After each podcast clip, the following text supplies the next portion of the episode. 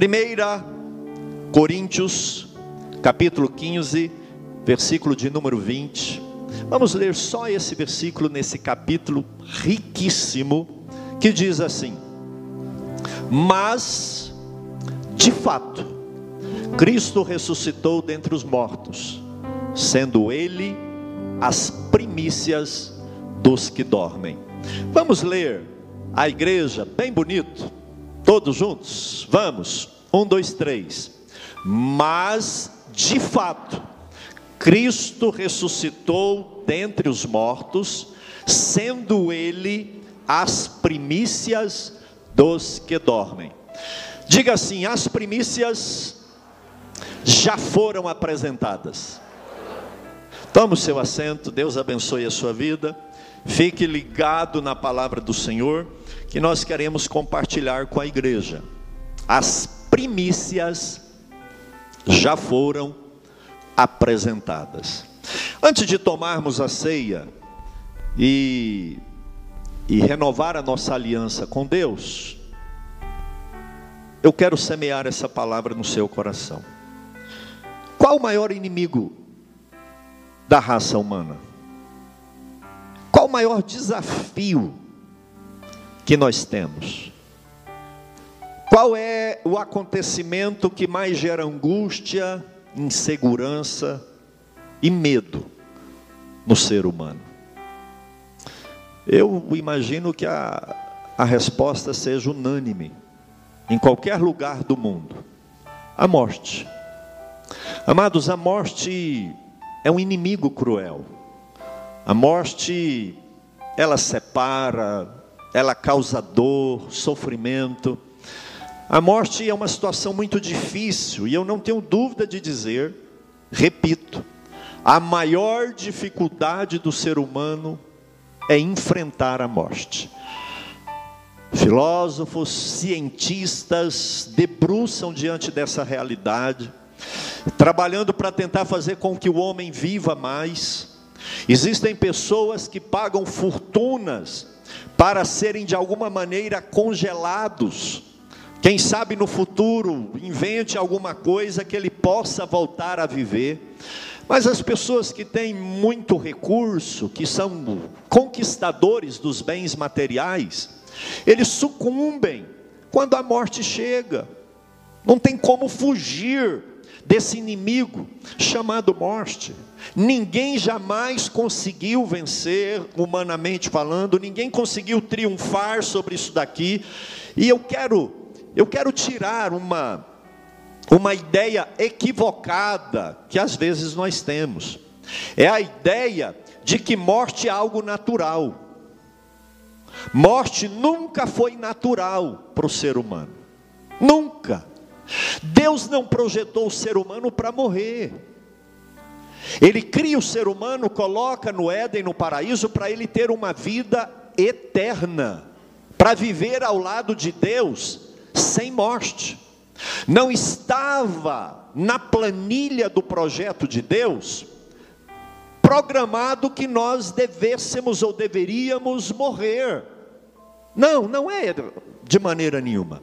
Então nós podemos entender por que, que a morte é tão difícil, por que, que a morte é tão, é tão agressiva, por que, que ela coloca tanto medo em nós como sofrimento por causa daqueles que nós perdemos.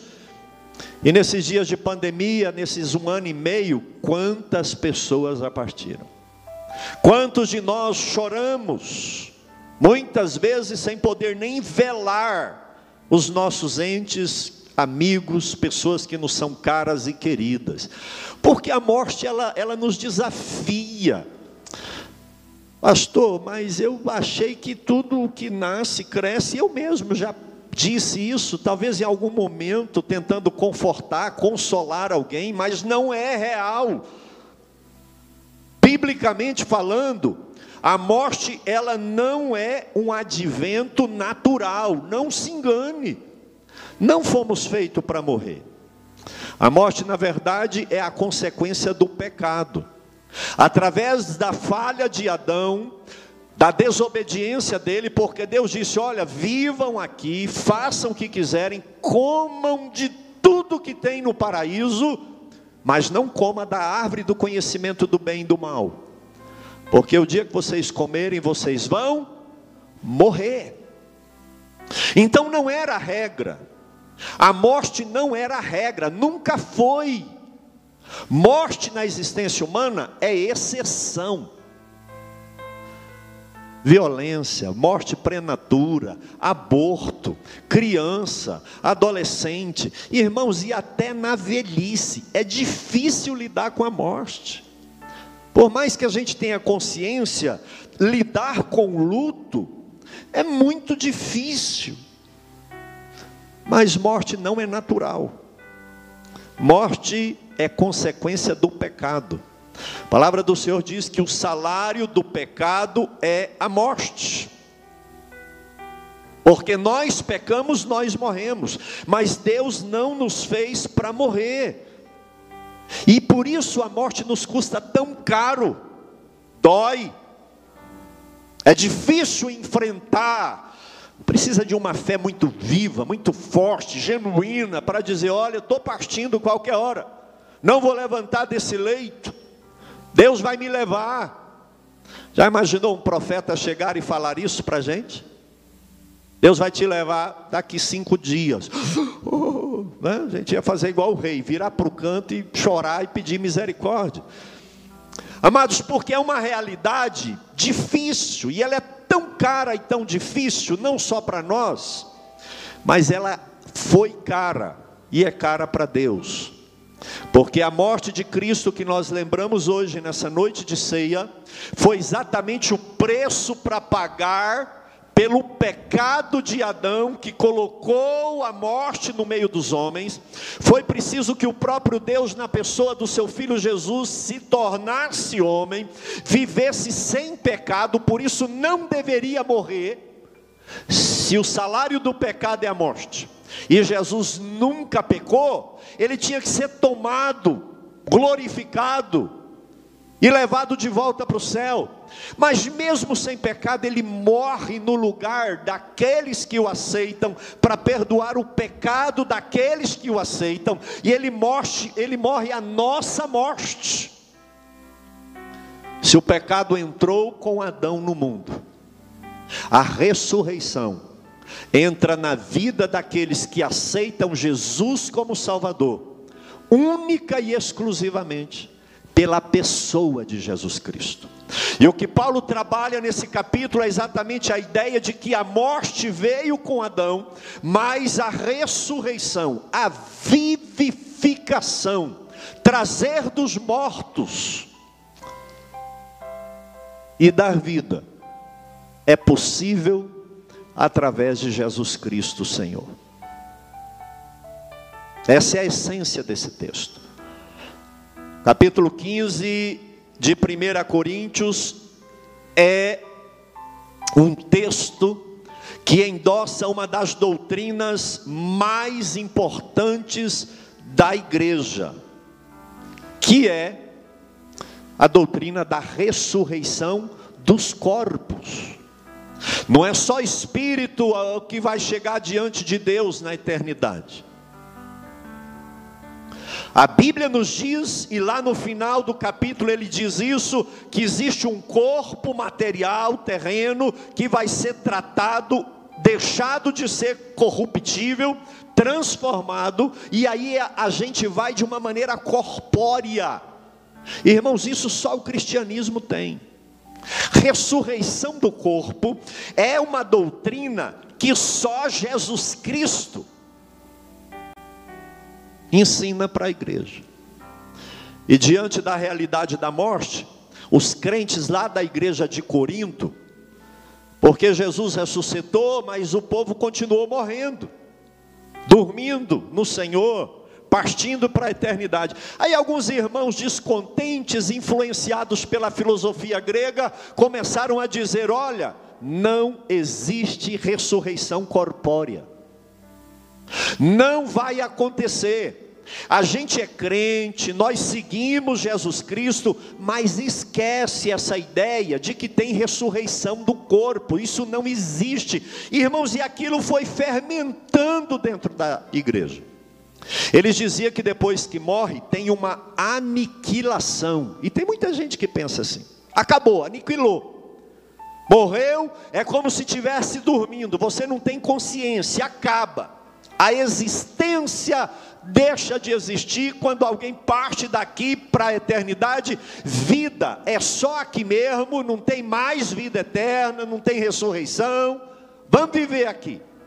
E o que Paulo está trabalhando nesse capítulo é exatamente confrontar a heresia desses aniquilacionistas, digamos assim, que diz que depois da morte acaba tudo, e Paulo vem com muita veemência, com muito argumento, com muita luz do Espírito Santo e clareza de ideias, ele vem nos trazer aqui a solidez da doutrina da ressurreição dentre os mortos.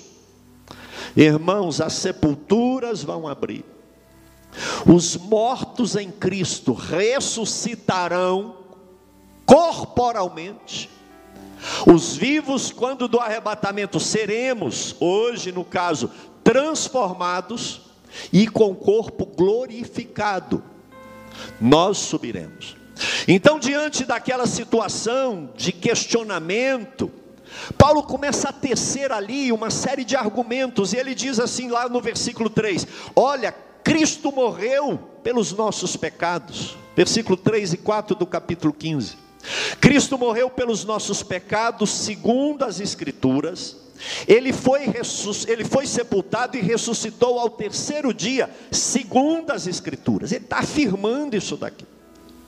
Cristo morreu, foi sepultado, ressuscitou ao terceiro dia, de acordo com as Escrituras. Ele afirma isso verbalmente, que Cristo ressuscitou. E aí ele começa ele começa a fazer uma lista de pessoas que viram Jesus depois da ressurreição. Hoje você vai ler, a partir do versículo 5. Ele fala que Cefas, que é Pedro, viu Jesus. Ele fala que os doze viram Jesus. Ele fala que numa reunião tinha mais de 500 irmãos reunidos e Jesus se manifestou no meio deles. É interessante que quando ele fala isso, ele diz: e a maioria desses 500 irmãos ainda vive. Não morreram, não, eles são testemunhas oculares. E Paulo continua dizendo: Tiago viu Jesus depois da ressurreição, todos os apóstolos viram, e ele vai citando todos que viram várias vezes Jesus depois que ele voltou da morte. E por fim ele fala, e por último ele se apresentou para mim como o último dos apóstolos, assim como que quem nasceu fora do tempo. Eu sou um apóstolo de última hora, mas ele apareceu para mim e, e foi lá na estrada de Damasco, quando ele falou, e eu vi. Ele ressuscitou dentre os mortos. E irmãos, e do, do versículo 12 até o 19, até aqui ele faz uma argumentação positiva, até o versículo 11. Mas do 12 até o 19, ele faz uma argumentação negativa. Ele fala: se Jesus não ressuscitou dos mortos, então não há ressurreição para os crentes. Porque os crentes de Coríntios diziam: Jesus ressuscitou, mas nós não vamos ressuscitar. Não tem ressurreição para a igreja. Então Paulo vem dizer aqui: ora, se Cristo ressuscitou, o crente vai ressuscitar. Agora, se nós não cremos que nem Cristo ressuscitou e tem testemunha que ele ressuscitou, agora, se ele não ressuscitou, então não tem ressurreição para ninguém. A nossa fé é inútil, a nossa esperança é inútil, porque aí não existe salvação. Ele diz: a nossa pregação é inútil. Para que, que ser crente se não tem salvação? Para que, que eu vou ser crente se não tem ressurreição e nem vida eterna? Para quê? E é nesse contexto que ele vem dizendo assim: se a nossa esperança está em Cristo só para essa vida, nós somos os mais miseráveis de todos os homens, porque a gente está num, numa situação que a gente não desfruta do pecado, do prazer, das coisas erradas, porque a gente tem uma vida de santidade. Aí não tem ressurreição, não tem salvação, então nós somos os mais miseráveis. Paulo diz isso no versículo 19. Se Cristo não, não ressuscitou, se não tem ressurreição, e nós esperamos em Deus só nessa vida, sem ressurreição, então nós somos os mais miseráveis e infelizes de todos os homens. Então ele vem fazendo esse argumento até o versículo 19. No 20 que nós lemos, ele fala, mas. E aqui é interessante porque a ideia do mais quer dizer, não, não é assim. Eu estou dizendo que se não tem vida eterna, então a gente é miserável, é infeliz, a vida não vale a pena, mas. E ele começa aqui, amados, um, um, um contraponto. Com firmeza, ele combate a heresia, dizendo: Mas, de fato, não é lenda, não é história, não é utopia, não é criação humana, de fato, a ressurreição de Jesus é um fato histórico, porque houveram testemunhas. Amados, a, a Paulo cita aqui, diz: olha, é um fato. O único na história da humanidade toda, de fato, que fez, que experienciou e viveu algo que ninguém tinha vivido até agora. Mas, de fato, o que ele está dizendo é que a ressurreição não é uma possibilidade, não é uma expectativa, não é algo que pode acontecer.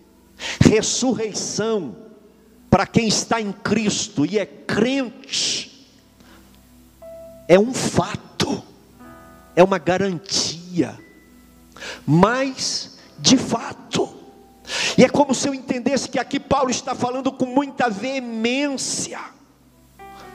A doutrina da ressurreição corpórea dentre os mortos é uma realidade que não pode fugir da mente do cristão, porque, irmãos, é o que nos diferencia. É o que mostra que a nossa vida vale a pena a gente ter alguma dificuldade, alguma renúncia, algum preço para pagar aqui, vale a pena porque de fato, de fato o que? Apóstolo Paulo. Mas de fato o que? Cristo ressuscitou dentre os mortos. É uma realidade. E nós, como cristãos, não podemos duvidar. Nós precisamos de ter a certeza e a veemência quando nós falamos isso daqui, com muita clareza. Agora preste atenção no que está escrito aqui, porque aqui diz que Jesus Cristo ressuscitou dentre os mortos. E teologicamente tem uma diferença de ressuscitou, a ressurreição dos mortos, e a ressurreição dentre os mortos. Preste atenção no, no que a frase está dizendo. Ressurreição dos mortos será quando todos os mortos ressuscitarem. Aqui está dizendo que Jesus é o único que ressuscitou dentre, no meio de todos os mortos. Irmãos, desde a morte de Caim até a morte do último homem, hoje, agora. Eu não sei quantos morrem por minuto no mundo.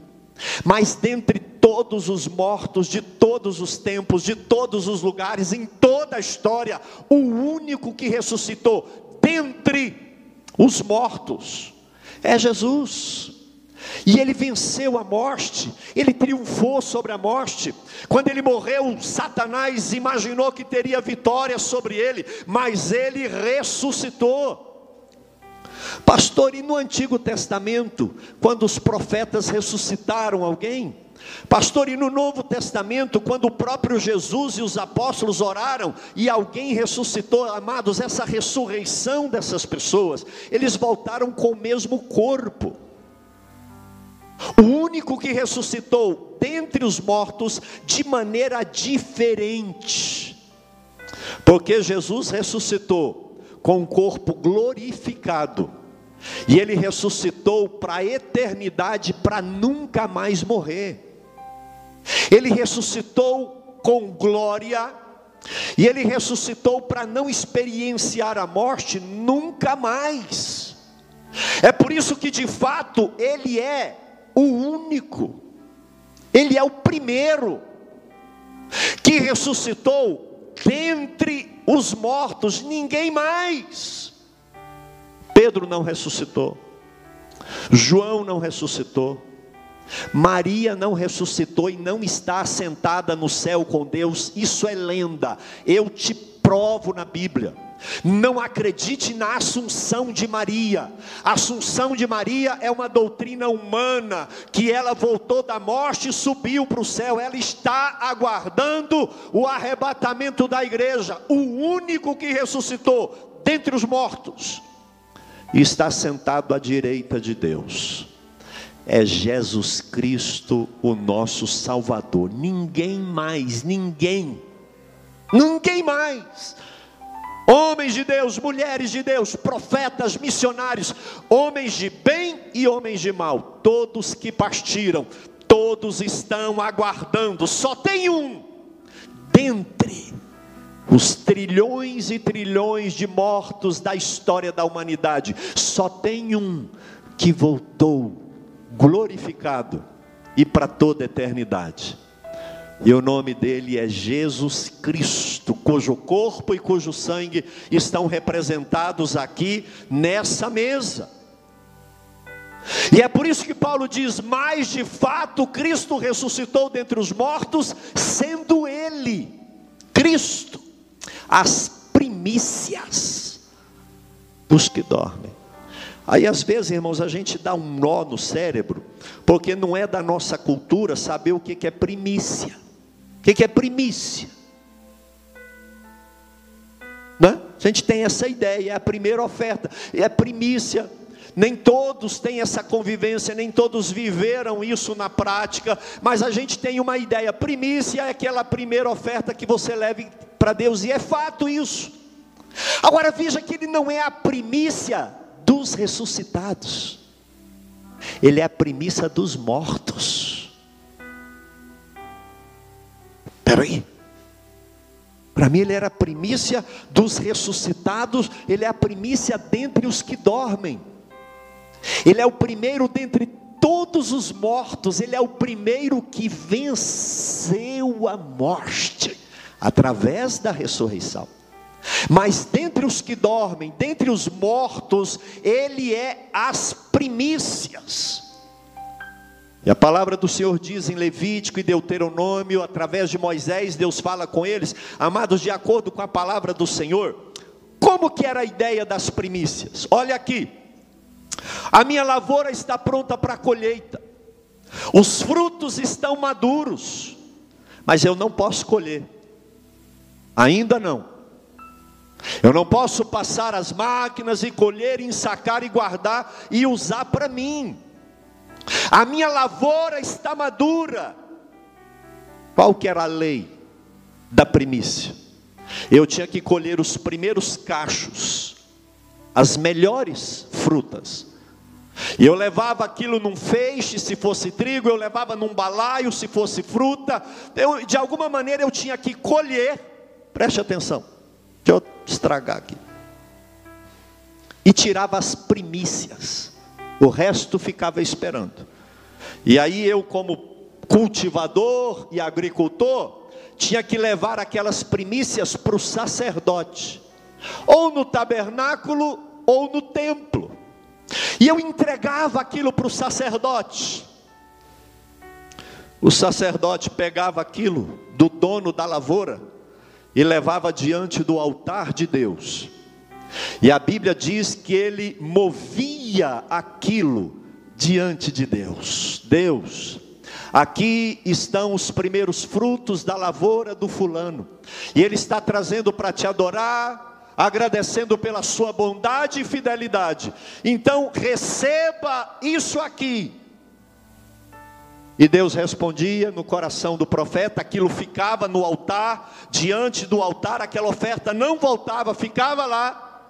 Aí o dono da lavoura ouvia do sacerdote: agora pode voltar e colher o resto. Aquele agricultor ouvindo isso, ele voltava e colhia e pegava tudo e ia cuidar da vida dele.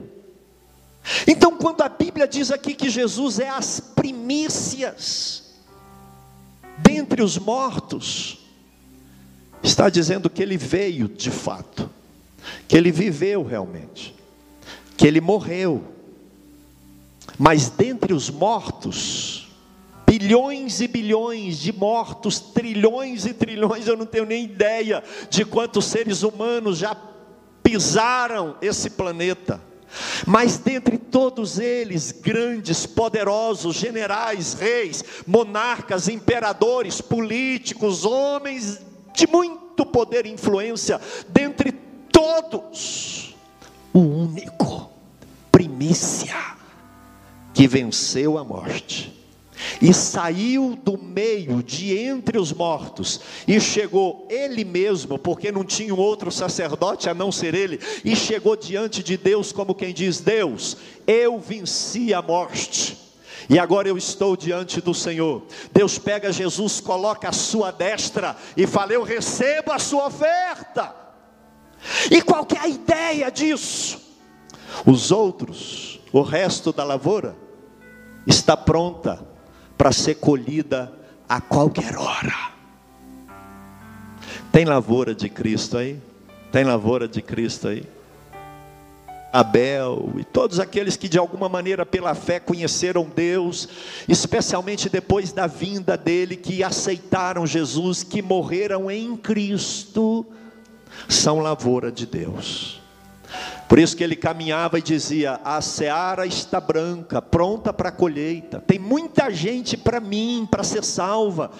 Mas falta ceifeiro, porque quem aceita Jesus de verdade se torna lavoura de Deus. As primícias já foram oferecidas, já está tudo pronto. As primícias já foram movidas diante de Deus. E Deus recebeu Jesus como a primícia. Olha aqui, queridos, as primícias dos que dormem, dentre todos os mortos, Abraão, Moisés, é, João, o apóstolo amado, todos os mortos, Jesus ressuscita e ele está hoje como primícia diante de Deus. E o que essa palavra nos impacta é o fato de que a qualquer momento, o resto da lavoura será colhido. Qualquer instante, o Senhor voltará como primícia para buscar o resto da sua lavoura. E essa palavra nos exorta a uma palavra de vigilância, a uma palavra de viver mais as coisas de Deus, a crer na ressurreição dos mortos. Crente, a sua vida não são 80, 90 ou 100 anos nessa terra. Em Cristo Jesus, a sua existência é por toda a eternidade, onde não haverá planto, nem dor, nem tristeza, nem gemido, onde não há decepção, amados, onde as pragas que atacam a lavoura aqui não haverão lá. Por isso nós devemos firmar nessa noite de ceia, e ao pegar esse pão, e ao pegar esse cálice, dizer: Eu creio, Jesus, que o Senhor venceu o pecado, que o Senhor morreu e ressuscitou ao terceiro dia, está à destra de Deus, aguardando o dia para vir me buscar. E quando o Senhor vier, eu irei contigo. Eu estou aguardando a volta do Senhor Jesus. Ele é a primícia, mas eu sou lavoura. Eu estou aguardando, a Bíblia diz que no dia que as trombetas tocarem, Deus dará ordem aos seus anjos, e os anjos virão e colherão, e levarão para o celeiro celestial. Amados, isso não é lenda, é fato, isso é cristianismo. Isso nos motiva a ter uma vida cristã de santidade, de amor, de temperança, de domínio próprio, de liberalidade. A não nos decepcionarmos tanto com as coisas desse mundo. Aqui tem choro, aqui tem pranto, aqui tem traição, aqui tem tristeza, aqui tem infidelidade, aqui tem tudo de ruim. Mas lá a orquestra solou o hino que diz, né? Além do rio azul, não há pranto, não há dor, não há tristeza. E o nosso reino é lá com Cristo Jesus. O seu reino não é aqui. A nossa vitória não é nessa dimensão. A nossa vitória e aqueles que vencerem são aqueles que irão reinar eternamente com Cristo. As primícias já estão diante do altar, aguardando a ordem para levar o resto da igreja. Levante os seus olhos para o céu. Levante os seus olhos e diga: Maranata, hora vem, Senhor. Deus é o mesmo ontem, hoje, sempre. Ele é aquele que é, que era e que há de vir. Amados, olha 1 Coríntios 15, 23. Logo na sequência do 20 que nós lemos, Paulo diz: Cada um tem a sua hora, cada um tem a sua ordem. Primeiro, Cristo, as primícias, só Ele ressuscitou. Esquece essa história de que alguém mais subiu, só Ele ressuscitou. Talvez eu estou tirando alguma dúvida do coração de alguém aqui, né? Fulana, rogai por nós pecadores, ela não pode rogar, ela está aguardando o arrebatamento da igreja. E que Deus é esse que precisa de uma outra pessoa humana rogar por outro? Será que ela ama mais do que Deus? É uma afronta a mariolatria para o cristianismo. É um pecado isso. De fato, Cristo na sua ordem, as primícias primeiro. Pastor, e depois? Os que são de Cristo. Quem é de Cristo aí? Eu vou levantar as duas mãos. Diga eu, sou de Cristo. Primeiro Cristo como primícias, depois os que são de Cristo Jesus. Crente, você é de Cristo. Você não é do diabo, você não é do seu marido, você não é da sua esposa, você não é do seu filho, você não é do seu pai, você é de Jesus Cristo, Senhor. Você não é do homem e nem do mundo. Você foi comprado e comprada com o sangue de Jesus Cristo. As primícias já estão diante do altar eterno celestial, mas os que são de Cristo estão aguardando o arrebatamento da igreja. Fique de pé para a gente tomar a ceia do Senhor Jesus. Fique de pé em nome do Senhor. Apocalipse 1, versículo 5. O anjo dizendo que veio da parte de Deus, ele diz: da parte de Jesus Cristo, a fiel testemunha, o primogênito dos mortos. Preste atenção nisso. Não é o primogênito dos ressuscitados, é o primogênito dos mortos, porque ele é as primícias dos que dormem. Dentre todos os mortos, ele é o primogênito que venceu a morte. Ele é as primícias dos que dormem. E Apocalipse vem dizer isso: primogênito dos mortos, o soberano dos reis da terra aquele que nos ama. Quem é amado aí? Sente amado por Jesus. E pelo seu sangue nos libertou dos nossos pecados. Você é lavoura de Deus em Cristo Jesus. Você é lavoura de Deus em Cristo Jesus. Coloca isso no seu coração prioridade do crente tem que ser: eu irei no arrebatamento. Eu irei no arrebatamento. Diga, eu irei no arrebatamento. Porque o sangue de Jesus Cristo me libertou dos meus pecados. Eu sou lavoura de Deus. E eu estou aguardando para ser recolhido no celeiro de Deus. O primogênito dos mortos já ressuscitou, as primícias dos que dormem já foram apresentadas para Deus, e agora eu vivo esperando a volta do meu Senhor.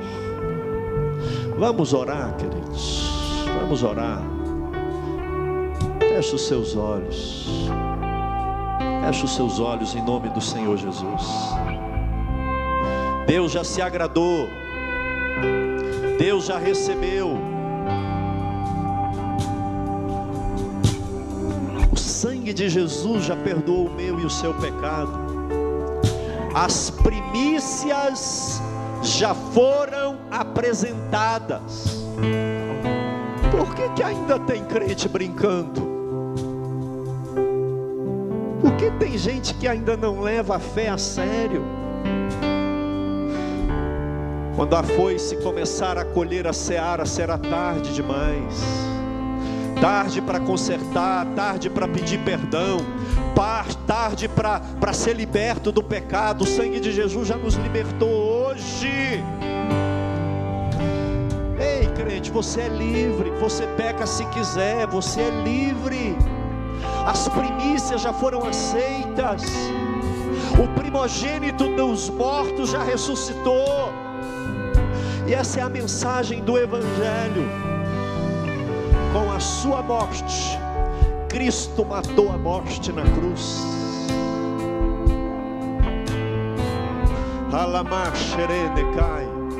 E você não precisa mais temer a eternidade. Feche os seus olhos, você não precisa mais temer a eternidade, você não precisa mais temer o que está por vir porque você pertence a Deus, crente, você é de Deus, e eu e você subiremos para encontrar com Ele quando Ele vier. Oh Jesus, nessa noite de ceia, Tu és o cordeiro que foi morto, Tu és o cordeiro que pagou o preço pelos meus pecados, mas Tu és o primogênito dentre os mortos, Tu és as primícias dos que dormem cai.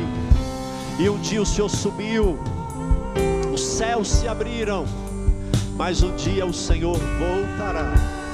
E nós estamos aguardando a sua volta, no nome do Senhor Jesus.